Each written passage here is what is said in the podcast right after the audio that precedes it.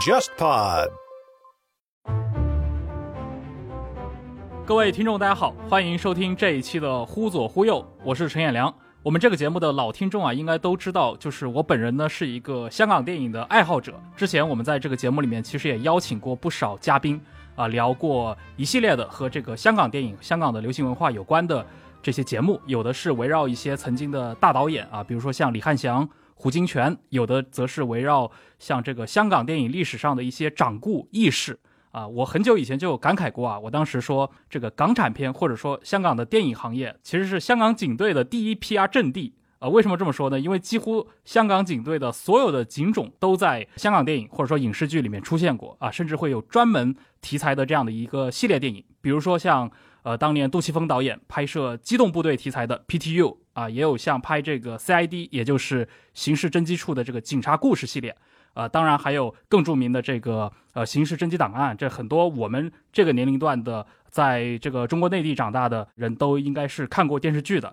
啊，包括还有拍冲锋队的，对吧？怒火街头啊，其他的像什么重案组啊、OG 飞虎队，对吧？这些学警甚至狱警都有照顾到，都有这样的一些同题材的影视作品，所以我经常开玩笑啊，我说从这个角度来看。香港电影几乎是一个现代警种的大全啊，这个现象其实在全世界的影视行业里面其实很罕见，所以呢，我今天就专门花一期节目啊，来聊一聊这个香港电影、香港的流行文化和香港警队之间的这样的一个关联，是非常有趣的一个现象啊。当然要聊这个话题，必须要找一个非常资深的业内人士。我们这一期忽左忽右的嘉宾邀请到的就是香港特区政府现任保安局局长邓炳强。来，局长和我们忽左忽右节目的听众打个招呼吧。好，小陈你好，各位或左或右的朋友，大家好啊！希望你们能听得懂我的普通话。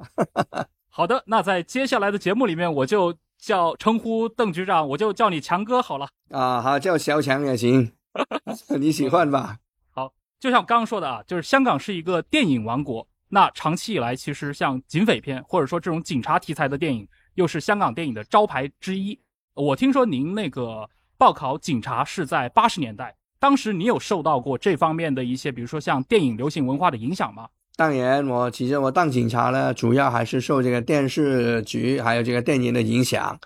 那为什么呢？就是小时候呢，很多人都希望当警察啊，当律师啊，当医生啊。我跟一般小孩也没有分别啊，都是想当这些专业的。哦，我是住在警署旁边的。那小时候呢，看见这个警员呢，出出入入，看见他们就是很这个很很硬武的这个样子啊。那后来呢，就是在一九八二年呢，有一个电视剧叫《猎鹰》，就是刘德华主演的。他就说呢，一个大学毕业生啊，毕业以后呢，当警察的一个故事。他其实那个时候呢，已经很喜欢警察。那后来后来呢，看了这个电视剧呢，啊，这个刘德华就帅的不得了，然后呃，不不当警察不行。那于是呢，我就跟他的这个电视的这个故事，我到这个中文大学读这个社工系，毕业以后呢，当警察啊，就是就跟他这个电视剧里面的角色一样，啊，后来就就 就在当警察了。嗯，强哥提到这个《猎鹰》，这非常经典的一部剧集啊，应该是那个一九八二年对吧？TVB 拍的一个警察题材的电视剧。这部剧我印象里面是包括像梁朝伟啊、叶德娴都在里面。当然，这个主角是刘德华，而且这个电视剧应该对刘德华本人是一个有非常重要意义的作品。我没记错的话，应该算是他作为演员出道第一次担任主角，就是在这个《猎鹰》这部电视剧里面，他演一个警队的一个新人，然后一步步的讲怎么去打拼啊，怎么去历练。而且当时刘德华年纪也很小，所以他那个外形就非常契合那种少年感。好像同一时期应该是那个广东的电视台是引进过的，估计我们听众里面可能会有一些广东的朋友们啊，可能小时候也跟强哥一样 也看过这部剧啊，不知道有没有受这个的影响啊？而且你想，八二年对吧就开始演主角了，还是在这种比较大的这个社会影响力的这种电视剧里面，这说明其实像刘德华他的整个的作为演员的事业起步还是非常顺利的，当然作为歌手就更不用说了。那同时代，像那些 TVB 的那些艺人，包括其他的一些电视台的艺人，后来很有名的，像这个梁朝伟、周星驰，当时都还在纯粹的跑龙套。而且说到跑龙套这个事情，我听说啊，就是您在八十年代的电影里面，你也跑过龙套，应该是在高志森导演的电影里。而且这部电影，我们的听众肯定很熟悉，就是黄百鸣主演的这个《开心鬼》系列的第一部《开心鬼》，一九八四年的电影。呃，讲的内容是那个黄百鸣演的这个晚清的鬼魂朱秀才在香港的一个故事，一个现代奇幻片。这部电影也是高志森导演的一个处女作。您在里面，我听说是演了一个角色啊，就听众有兴趣的话，可以找出来仔细辨认一下强哥在哪。这个机会是您当时自己主动争取的吗？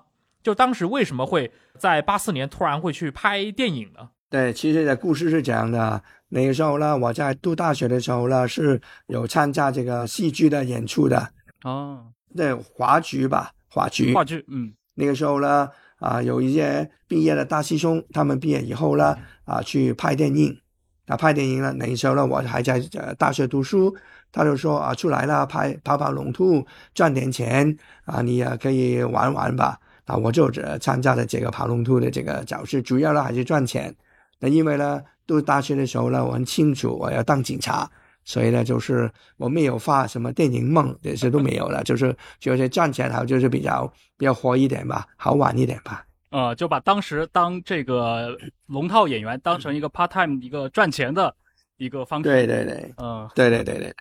哎，您之前提到啊，就是您大学本科其实主读的是这个港中大的社工专业。能谈一谈吗？为什么会读社工专业之后选择当警察？这中间是有什么联系吗？那时候呢，我是在呃香港中文大学读这个社工系。其实呢，我在这个中学毕业以后呢，啊，在这个社区中心，就是香港一些青年工吧，就是你们青年工吧，当这个义工。啊，当义工呢，就是发现呢，能跟这个年轻人啊，跟老人家，跟他们呢服务他们呢，是很有意义的工作。那我在想，当警察是我最喜欢的工作。那不一定考得上嘛？那考不上怎么办呢？啊，就是都就这个写工也是不错的。那还有呢，就是写工系的训练呢，就是都是人的工作，你就是跟人这个关系怎么样啊？怎么多了解别别人啊？啊，这个都是对我当警察都是一个很大的作用的。嗯，对。哎，你前面提到对吧？你自己。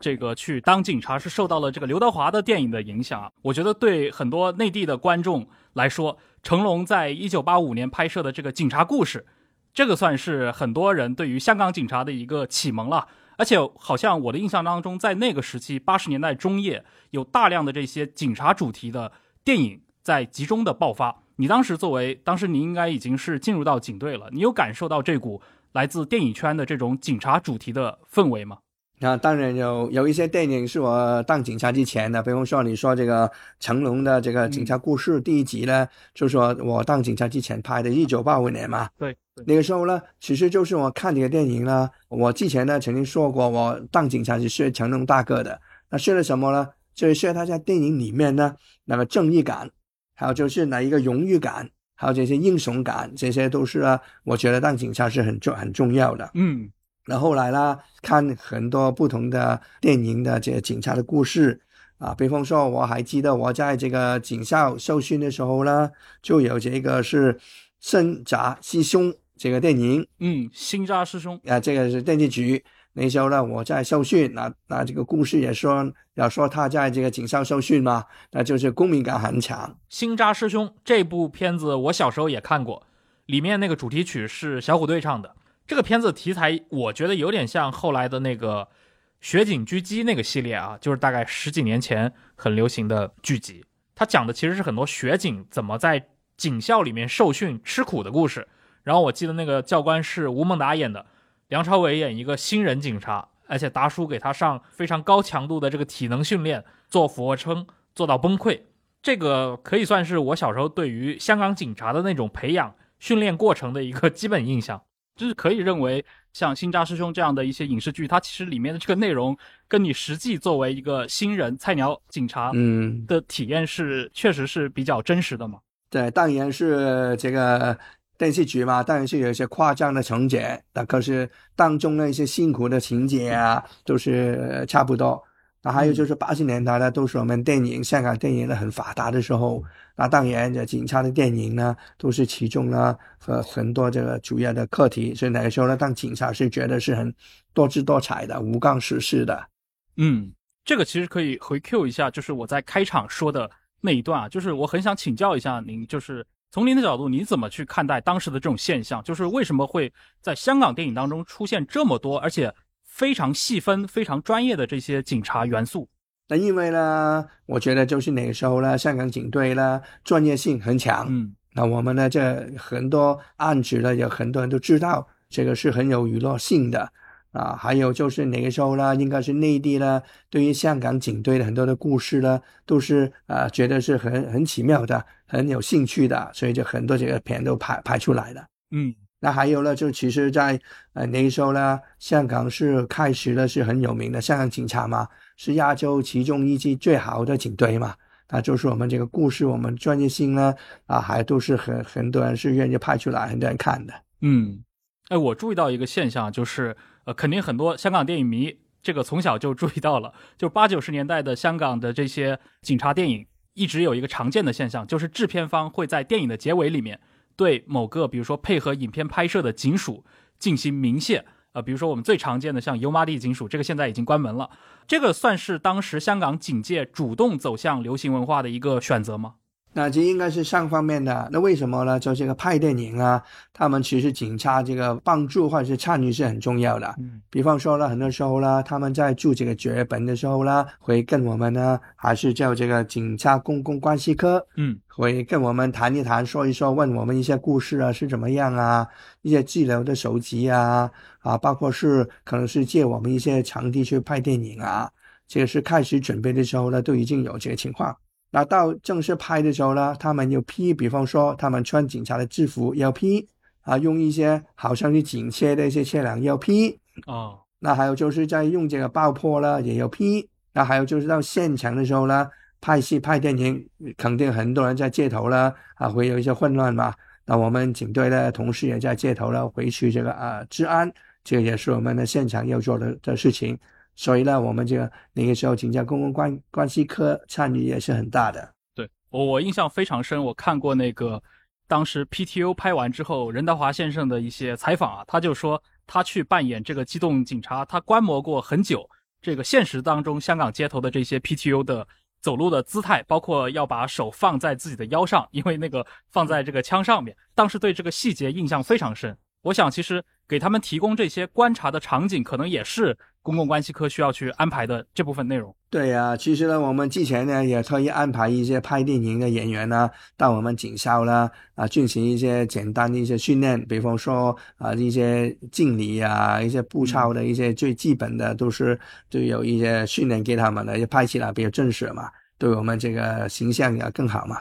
嗯。而我觉得内地观众对于香港警队这样的一个组织，可以说是既熟悉又陌生啊。这当然，它在影视当中的存在感非常高。呃，但是另一方面，其实它的整个的规模以及它的这个编制，还有它的架构，我想很多我们内地的朋友是不太熟悉的。能请你向我们的听众介绍一下吗？规模这么大的一个香港警队，它是如何运作的？它的一个框架是什么样子？我简单的说一说嘛。我们现在警队呢，大概是编制的有大概是三万三千名这个纪律人员啊。那另外呢，我们还有大概四千名呢，就是文职，文职就是后勤呢，比方说翻译啊、秘书一类的。那我们呢，还还有大概四千名这个副警，副警呢跟内地的副警呢概念可能不是完全一样。那我们这个副警呢，辅助警察就是一些 part time 的警察啊，基本上他们就是呃也也有训练，他们的配枪。他们也有跟我们警察一毛一样的执法权，可是他们一般工作呢，就是做这个巡警的工作嘛。他们就是在自己下班的时候呢，经过训练以后呢，啊，加入我们警察工作啊，当这个巡逻的这个工作，这就是我们就就父亲。我们警警队呢，当然这最高就是警务处处长啊，嗯，在他下面呢有三位副处长。包括就是副处长，呃，行动啊，他就是管这个行动跟这个刑事调查的。那第二个副处长管理呢，就是管人事啊、训练啊、啊一些财务啊一类的啊。那第三位为副处长呢，就是国家安全，就是管国家安全的。嗯那在上位副处长下面呢，我们有十六个部，这个部，比方说行动部管行动的，人事部管人事的，啊，财务部等等等等，十六个。而除此以外呢，我们还有六个总区，总区就是地方的管理了，比方说香港香港岛区、九龙东区、九龙西区，就是六个地区性的一些总区啊，就是每一天呢，警察的一些日常的工作都是由他们来做。嗯，成龙和吴彦祖演的那个《新警察故事》，就是应该很多人都看过啊。里面那个大反派阿祖，就是吴彦祖演的那个角色，他的设定是来自一个原生家庭有点问题的这样的一个男生啊，然后他的爸爸是一个警察的高层。那个电影里面给他的一个剧本设定就是他爸爸是北区的总警司，这其实就是刚刚呃强哥提到的这种香港警察划分辖区中间其中的一个。那我们这个管理呢，呃，立即留下来的就是笨棍式法嘛，就就是嗯呃一级管一级的，就这个样子。当然，现在我们呢啊、很注重这个服务，这个就是跟啊、传统这个这个军队最大的分别。现在这个服务是我们啊、其中很重要的工作。嗯，对，服务这块我们接下来会专门来聊一聊啊。就我印象非常深，就是你刚提到香港的这个辅警的功能，这个我很难想象，因为您刚提到香港有很多辅警，他只要上了岗之后，他也是配枪的，以及他的很多职能跟就是正式的警察其实没有太大的区别，他唯一的区别可能是他下班之后会成为作为这个 part time 的一个警察，这种制度是香港独有的吗？这个呢是其实外国呢都有类似的，可是每个国家都有一点不一样。嗯有一些呢是没有共治的，比方说英国，他们今年是有一个 special constable 嘛，他们是没有共治的，我们是有一些共治。那其实我们这个概念呢，从这个六十年代开始，那个时候呢，啊，就是香港也是经历过一些呃大规模的事件。那我们呢希望呢，就从社会上各界找一些人，有需要的话呢，啊，参加我们工作，就在下班之后，嗯。或者是有特别的事情的底下，啊，他们呢要经过啊跟我们正规呢差不多一样的训练，啊，所以就是配枪，对我们发力而认识，也知道我们呢这些警察这个行动的这一些呃情绪是怎么样。嗯那也因为呢他们就是不是全职嘛，所以他们训练呢主要还是巡警的训练。巡逻，所以呢，对，所以他们呢不能当这个交通警，也不会当这个刑事调查的，因为他们主要训练的还是呃异常的这个巡逻的工作。嗯，是非常有特色的这样的一个工种。嗯哎，您刚提到了，其实香港的警队，它其实专业度以及它的这个呃专业性和细分程度是非常高的。能谈谈您个人吗？就是您的这个这几十年的警察生涯当中，您是从哪个条线、哪方面的事物开始做起的？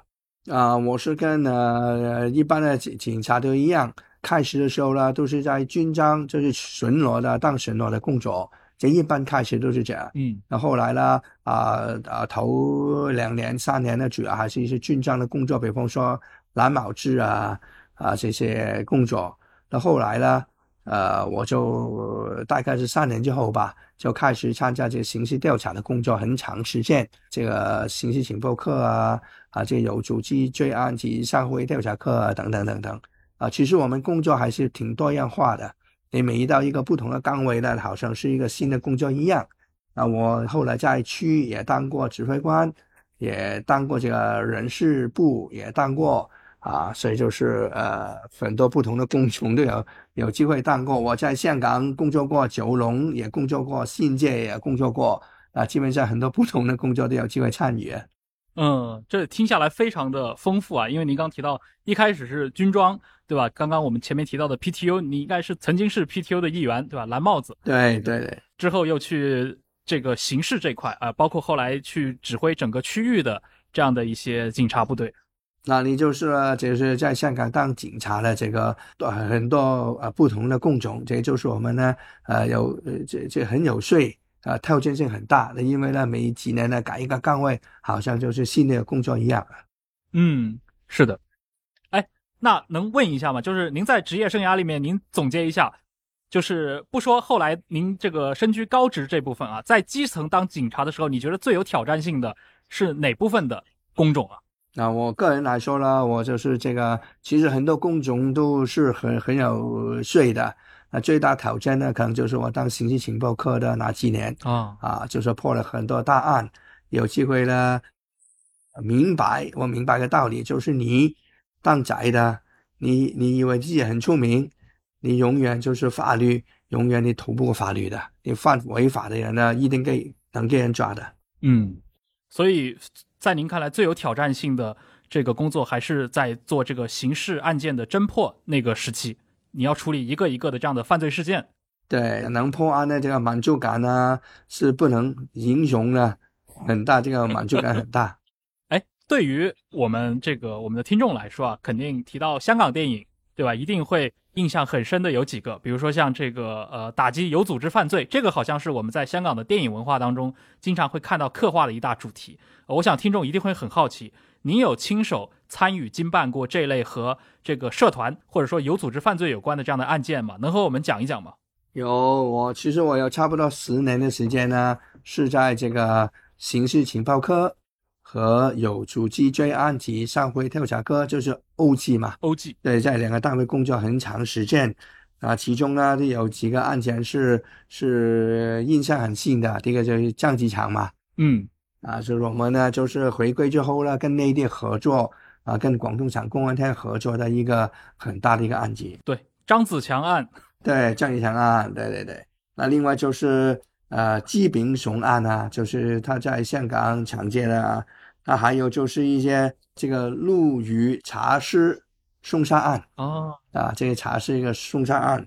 那还有就是呢一个啊，我们有一个叫火巴河一个就是行动，就是一些啊那个时候呢是全港一个最大的一个啊卖淫的集团的一个案件。那当然呢，还有一些黑社会有关的这个卧底行动，都是呃，现在想起来呢，都是觉得是很有趣的啊，很有挑战性的。哎呀，说到张子强、季炳雄这些人，真的是鼎鼎大名啊！香港电影里面也演过很多次啊。前两年，梁家辉有一部电影作为主角演的《追龙二》，对吧？就是以张子强贼王作为原型，而且他在中间留了个长发。这个我不知道，这个外形是不是参考了这个 DC 电影里面这个，对吧？小丑的这样的一个角色啊。还有一个更早的是那个银河印象，很多年前出品的这个《树大招风》，他是把张子强、叶继欢、季炳雄这三个九十年代末算是赫赫有名的悍匪吧，或者说贼王集合在同一个剧本里面。然后更早应该是在九十年代末吧，可能还没有到两千年，任达华当时就已经主演过《惊天大贼王》这部电影啊，那个都是拿张子强作为这个创意剧本的原型。当然，那个电影都是艺术化、浪漫化的加工嘛，他们的原型故事毕竟是罪犯。我可以稍微多给忽左忽右的听众介绍一下，以防有的听众可能没有听说过这两位。就刚刚强哥讲到的啊，这两个算是犯罪头目的故事。张子强他最有名的是在九十年代策划绑架了一系列香港的大富豪，包括李嘉诚的儿子那个李泽钜啊，以及像新鸿基的老板郭炳湘啊。他出名还有一个原因，是因为他绑架了之后提出的赎金要求非常之高啊，胃口特别大。当年绑架这个李超人的公子提出的这个赎金是十点三八亿港币，呃，因为李嘉诚的公司长江基建，它的股票代码是一零三八。要知道那个是九十年代，而且最后居然真的给钱了。然后像郭炳湘被绑架以后是交了六亿的赎金，据说是把这个郭老板当时钉在一个箱子里面。所以我后来一直怀疑啊，就是那个杜琪峰在零六零七年拍这两部黑社会电影的时候，当时第二部里面。有一个桥段啊，就是把这个吉米仔的金主那个老先生绑架钉进棺材的这个剧情，我一直怀疑就是从张子强绑架郭炳湘的这个案子里面来的啊。可以说张子强也好，季炳雄也好，对吧，都是对香港的警匪片其实提供了非常多的创意灵感和素材啊。没有想到这两个案子都是强哥一手经办的。我想问一下你啊，就是在你的印象当中哪个？警匪片或者说这样的一个题材的电影电视剧，在你看来是最写实的。我首先呢，我是比较喜欢呢一些啊穿军装的，那看起来比较帅一点嘛，啊，所以就是了一些肺腑雄心，嗯，还有就是 PTU 这个系列呢，我是我都是最喜欢的啊。当然，你要看最真实的，你还是要看呢啊林超贤杜杜岩呢刚刚替我们警队拍的一个宣传片。守城，哦，还有就是这个守城前传，这个就是呢我们百分之百的是我们警察自己演的啊，我们这个装备都是真实的装备，还有就是我们用这个战术呢都是正正经的，所以这个是必须要看。但我觉得您已经回答了这个问题啊，就是其实我刚刚还想问，就是你个人的话，你喜欢看那种更写实的这种呃警察电影，还是喜欢那些更浪漫化的、更英雄主义的这种警警匪片？啊，写实好看 啊，好的，好的，嗯，那个呃，香港有一位导演啊，就是杜琪峰导演，他在内地有很多影迷啊，而且他的作品当中其实非常擅长运用这些现实中的香港警察的元素，像我们前面就提到过两次 PTU。PTU 这个电影啊，其实拍的非常的生活化，但是又不是那种普通人的生活，而是一个特殊群体的那种生活化，对吧？讲的是机动部队，就是这个巡逻警察的这种故事啊、整个故事而且就浓缩在一个晚上发生的。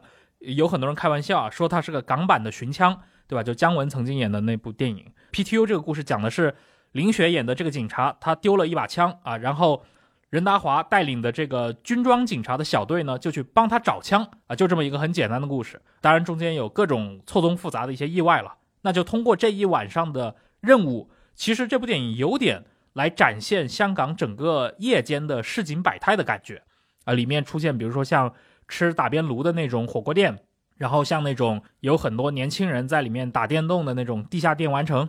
还有中国兵士这种也是经常出现在杜琪峰的电影里面。然后在 PTU 里呢，它是一个军装警察巡警吃夜宵了的地方啊，虽然打烊了，但是还是会继续提供这些餐食啊，就非常的生活化。而且它也展现了很多这种，虽然我们同样是在警队内部，对吧？这个同事不同部门以及这些同一个部门的这些不同同事之间的微妙的关系，而且不只是警察的这个群体啊，里面还展现了像警察和这种带有边缘色彩的小混混，以及警察和线人，以及警察和这种娱乐场所的经营者之间这些群体也很微妙的这种交互感，他们的一些真实互动。PTU 这个电影，它的那个光影设计也是非常独特的，所以我一直觉得呀，它是一部银河印象早期特别有风格的一部片子。我没记错，应该是零三年拍的。那他当时描述的这个主角群体就是一群警察。我也想问问强哥啊，你怎么看类似于像 PTU 这种电影，或者说就是杜琪峰导演在他的其他的这些电影当中，对于香港警察的这样的一个形象的塑造？对，我觉得他拍的电影呢，是对这个人物描画呢是非常深入的，就是说不但是说警察行动的故事，还有说人性。嗯比方说 PDU 已经说过啦，那另外呢还有两个电影呢，我是印象特性的，一个是《无畏神探》，嗯，刘青云主演。对对对，那个就是其实这个正有其人的，其实他说的一个故事，就是跟我一个一起同期受训的一个督察，为在一个破一个案的时候呢，啊中枪受伤，啊这个故事啊，因为我是认识这个人嘛，嗯啊感觉很新，所以我就觉得他这个这个片拍的很好。那另外一个片呢，叫跟踪嗯任大华的，嗯，任大华。跟踪，就是说这个刑事情报科这个跟踪队他们这个工作。那因为我在刑事情报科工作过嘛，所以看这个片呢是感受特深，所以就是这几个片呢都是我感受特别新的。啊，这听起来您还是对那些比如说拍摄的题材，其实和您个人经验其实更近的这些题材会印象最深刻。那、当然了，经历过嘛，嗯，有一个投入感更强嘛。对。除了像 PTU，除了像这种刑事侦缉课，我想飞虎队，对吧？这个也是内地民众非常熟悉的一个名词。SDU 好像非常神秘，您能向我们介绍一下嘛？就是真实生活中的这个香港警队中的飞虎队，他是负责什么样的一些任务的？好，首先呢，我没有当过飞虎队啊，我这个不够 fit 啊，啊，当不了。可是我当行动处处长的时候呢，是是管过这飞虎队的。嗯那基本上呢，他们就是一个呃能力是很强的一个小队啊、主要就是用来就反恐的。其实行动呢不能说太多，我就说一句呢，就是他能力肯定在他想象以外。哎，我能多问一句吗？像飞虎队，它的这个您刚说的，它是个小队，所以它的这个整体的人数是不是特别多的，是吧？它的这样的一个核心人员是怎么选拔出来的？能讲一讲吗？啊，他们这个选拔是很严格的，有经历过一个很长的时间，这个是包括了啊，其实体能呢就是很小的一个部分，嗯，还有就是你这个市场是什么样啊，你这个人这个意志够不够强，还有你个人的心理状态怎么样，在这个高压的情况底下能不能反应，这些都是一个差事，是很强的一个差事。嗯，是我们看这个八九十年代的香港影视剧当中的这个香港警队，很多反映的是督察或者说警司这样的一级警务人员的生活，甚至还有一些更多的，比如说像军装巡警这些。但是到了二零一零年以后，有一部电影《这个寒战》在中国内地是上映后大热啊，里面描述的是香港警队的这个高层之间的竞争了，就是您刚提到的啊，警务处的副处长之间的竞争。您当时就已经是这个香港警队高层了，我想听听您是当时怎么看待像《寒战》这样的作品的？啊、我觉得这个片最好的就是这个两位主角，就是郭富城跟这个梁家辉，他们呢演得非常非常好，觉得他们这个演技的非常好。当然，故事是非常夸张，呃，基本上呢，我们警队呢都是一条心的，啊、不会出现呢这个这个事情都是啊啊相杀一心啊去处理事情，不会发生这个事情的。当然，这个是电影嘛，电影是夸张嘛，嗯，但这种警队的高层视角，我觉得是非常吸引观众的一个点啊。而且，就是熟悉香港电影的人可能都知道，就是香港的警务处处长有一个专用的外号叫“一哥”，呃，这个绰号非常口语化，就我们在内地很难想象普通人会把嗯这个警察系统的一把手称为“一哥”。能讲讲这个绰号是怎么来的吗？啊、其实这个呢就是警务处处长这个座驾这个车牌号码就是一号，哦所以就叫一哥。哦，原来是这样。对对对，所以您过去就是在保安局这个局长的任职之前，您也曾经是当过一哥，所以您的当时的这个车牌号也曾经是一。对对对对对对，也我也坐过一号车。嗯，呃，在整个这个香港警队当中啊，好像我们看到有一些案例是这个家族传承、子承父业，对吧？很多人他当警察是因为他的父亲或者他的这个叔叔也是警察，这算是一种常见现象吗？这个也有的啊，我估计呢，最主要的原因就是年轻人看见自己的家人，比方说父亲啊，他们当当警察，觉得呃很很好，很荣耀啊，觉得当得非常好啊，很敬重他们呢，自己当警很正常的。比方说我们这个前警务处处长邓景成，他的儿子现在也在警队啊。嗯，对，所以这种情况还是在您的身边还是比较常见的。对对对，比较强对。嗯，哎，警匪片它曾经是这个算是香港文化当年辐射整个亚洲乃至辐射世界的一个很重要的名片啊。呃，您觉得如果横向比较的话，香港的这个警队有哪些比较特色的这样的一个文化？有哪就是有哪些因素它只可能出现在香港的警队里面呢？能向我们的听众讲一讲吗？就是那时候呢，呃，香港警队在亚洲都是公认的，都是我们是亚洲其中一支最好的警队。那原因呢，就是我们这个训练是有素啦，我们是非常专业，还有就是我们分工也非常细。啊，你刚才说的很多不同的部队，比方说一些菜单专家啊，嗯。啊，什么这个谈判专家啊，这这一些呢都是很专业的，我们都是在世界上呢都是呃很有名的啊，所以这个专业性。那第二个呢，就是我们这个服务这个文化，服务，那就是呢，我们不但是啊，单单就是要要去执法嘛，嗯。除了执法以外呢，我们也提供很多一些的服务，比方说每天在可能在街头啊，有一些人吵架啊，有一些警察去调停啊，这不是执法嘛，这就是一些民生的问题，或者是一些呢啊街头的一些啊放一些东西阻碍别人啊，这些啊都是我们警察要面对的。那我们呢，除了看起来很硬的一些执法行动以外呢，我们就是一些很人性化的服务呢，其实也是做的是非常好的。嗯那另外就是特别这二零一九年呢，发生这个黑豹的事情呢，啊，这个就就能啊充分的表现出我们警队专业性。你看，就是在最困难的时候呢，也没有伤亡啊，就说这些也没有这个大事出过。那我们呢还啊在这么危险的情况底下啊，在这个危难的情况底下呢，我们还是敢于斗争，勇于斗争。那后来呢，就是把这个情况呢，在这个配合这个国安法底下呢，就是有人斗智，这个也是检验我们这个警队这个是一个爱国爱港的一个重要的力量。嗯，哎，说到这个话题，其实我就想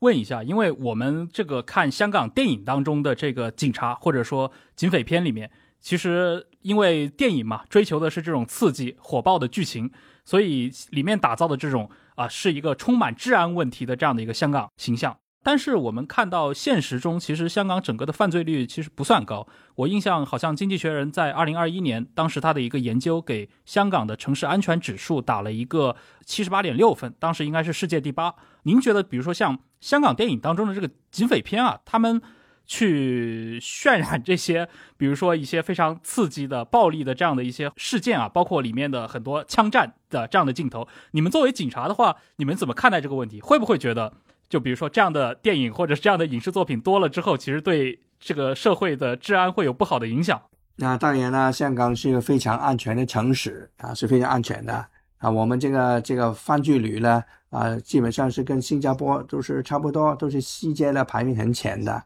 比较一下啊，就是纽约，他们这个犯罪率是我们两倍；多伦多是我们犯罪率的四倍；伦敦是我们犯罪率的十倍。啊，这个法国巴黎呢，更加是我们犯罪率的差不多十三到十四倍，你就看到了，其实我们香港是一个比较安全的地方。当然，任何一个城市都一定呢就是有犯罪的问题，一定有罪犯，这个是任何世界任何地方都有的。问题就是我们呢是很有效率的，能把他们处理好。当然，拍电影呢，啊，你肯定是有一些夸张的情节。可能需要一个要灌能的这方面的契机，所以呢，就是夸张的，这是必然的，必须的。你要不然的电影不好看啊。是的，哎，您刚提到了那个香港警队，它除了一般意义上我们对于警察职能理解的那种要去维护治安，其实香港警队有很大的一部分工作是这种提供服务，这种深度参与社区建设这块，您能这个跟我们来深度来讲一讲吗？比如说举几个案例。比如说，您工作中处理过的这样的一些涉及到服务型内容的警察的这个职能，那我举一个最明显的例子，就是我们在这个青少年活动这个方面，嗯，那基本上呢，警察是执法嘛，可是我们呢，用很多资源呢去培训这青少年的，啊，比方说我们这个少年警训呢，已经是有个很长的时间，就是我们呢要培养一些年轻人，从他们呢很小的时候，小学就开始，啊，给他们一些培养。希望呢，他们呢就有一个是守法的意思，还有就是发挥了他们这个领导才能，还有就是希望呢，他们有个正向的思维，爱国爱港，有一个国家的观念。这个是其实你看看起来好像是是跟这个执法没没有什么关系，其实不是的，就是人守法，违法的人就小了，违法的人小了，就是这个地方呢这个治安就好了，所以这个是很很重要的其中一个。呀，青少年培训很重要的。嗯，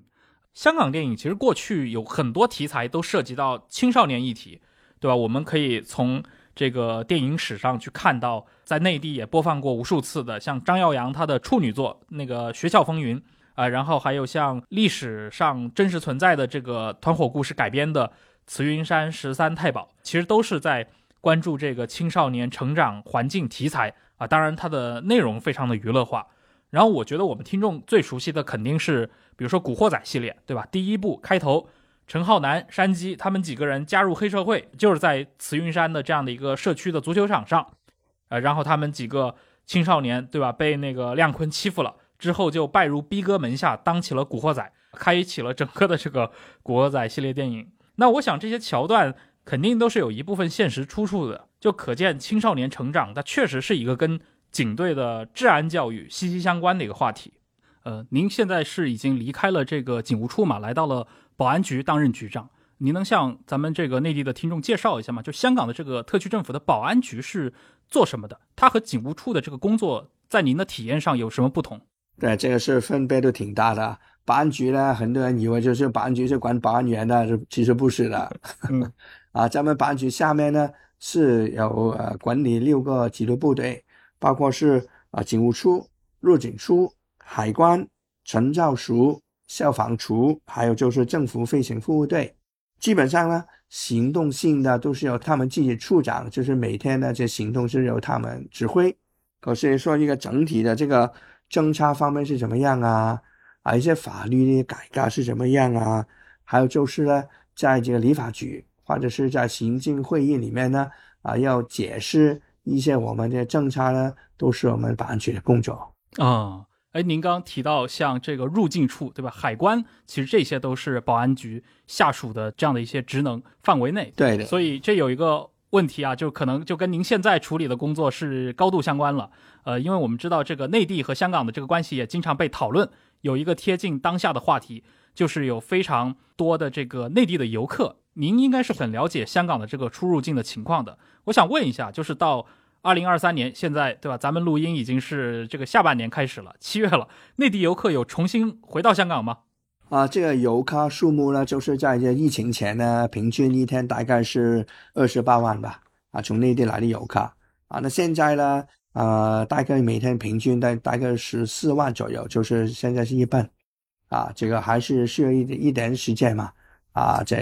让让所有的事情呢恢复正常的情况之下，嗯，哎，从您的角度来看啊，您觉得香港对于现在的内地游客最大的吸引力是来自于哪方面？是它的这个消费，还是它的这个文化娱乐？或者说，比如说像香港迪士尼，我不知道，就是您来谈谈您的看法。我自己觉得呢，就是在香港呢最吸引的几个方面，第一个就是香港是一个世界上啊独一无二的一个城市，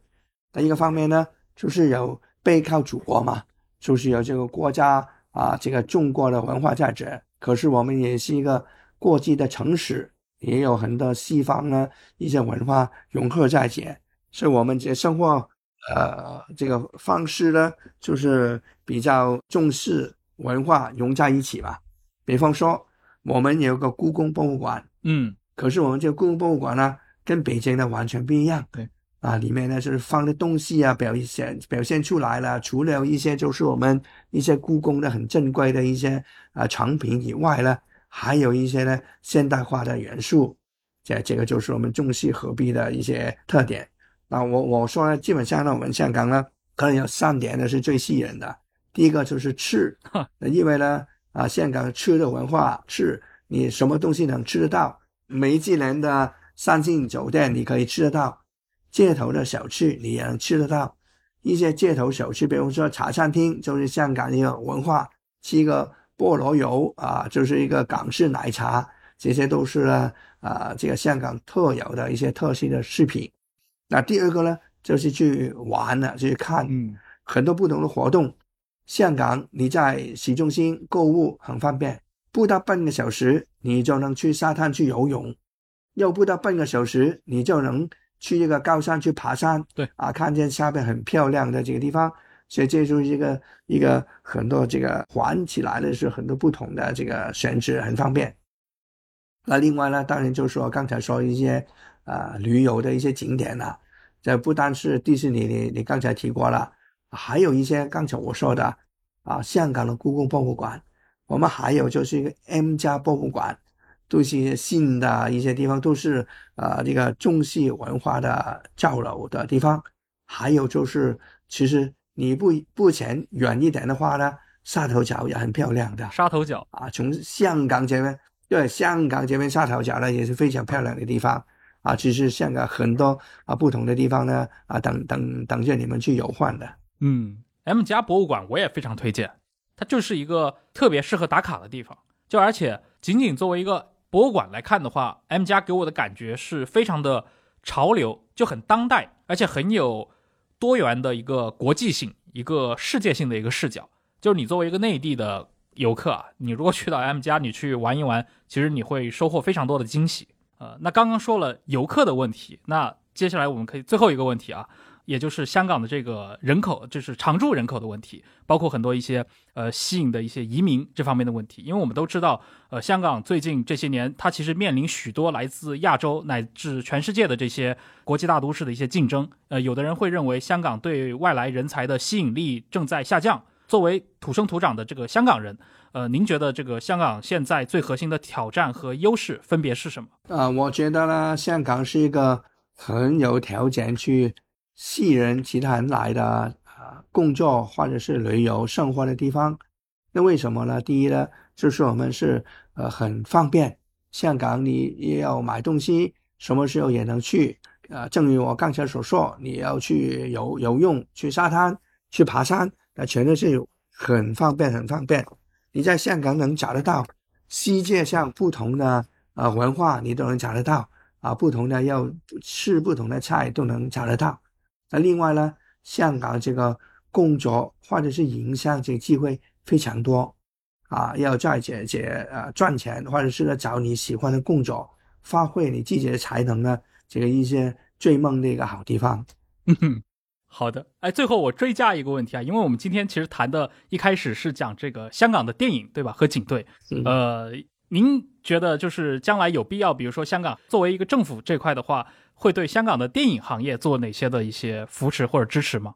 啊，因为呢，电影是其中一个香港一个很重要的产业，所以我们呢，政府呢一定啊会协助他们的这个工作。那另外呢，啊，这个电影呢也是一个文化。也是一个远视力，就是说好香港好故事，也可能呃可以透过拍电影来说好香港的好故事，所以这个我们支持香港电影业呢是必须的。嗯，好，那非常感谢今天这个邓炳强对吧？强哥来到忽左忽右，跟我们分享了这些呃跟这个香港的警队以及香港的这个警队和流行文化之间的关联，当然包含了大量他自己个人的这个经验。有关的这个内容啊，就非常的精彩。呃，那非常高兴能够今天和强哥聊这么长的时间。没有，好，谢谢小陈，有机会再谈吧。好的，好的，没问题。也感谢各位听众的收听，我们下期再见，拜拜。好，再见，拜拜。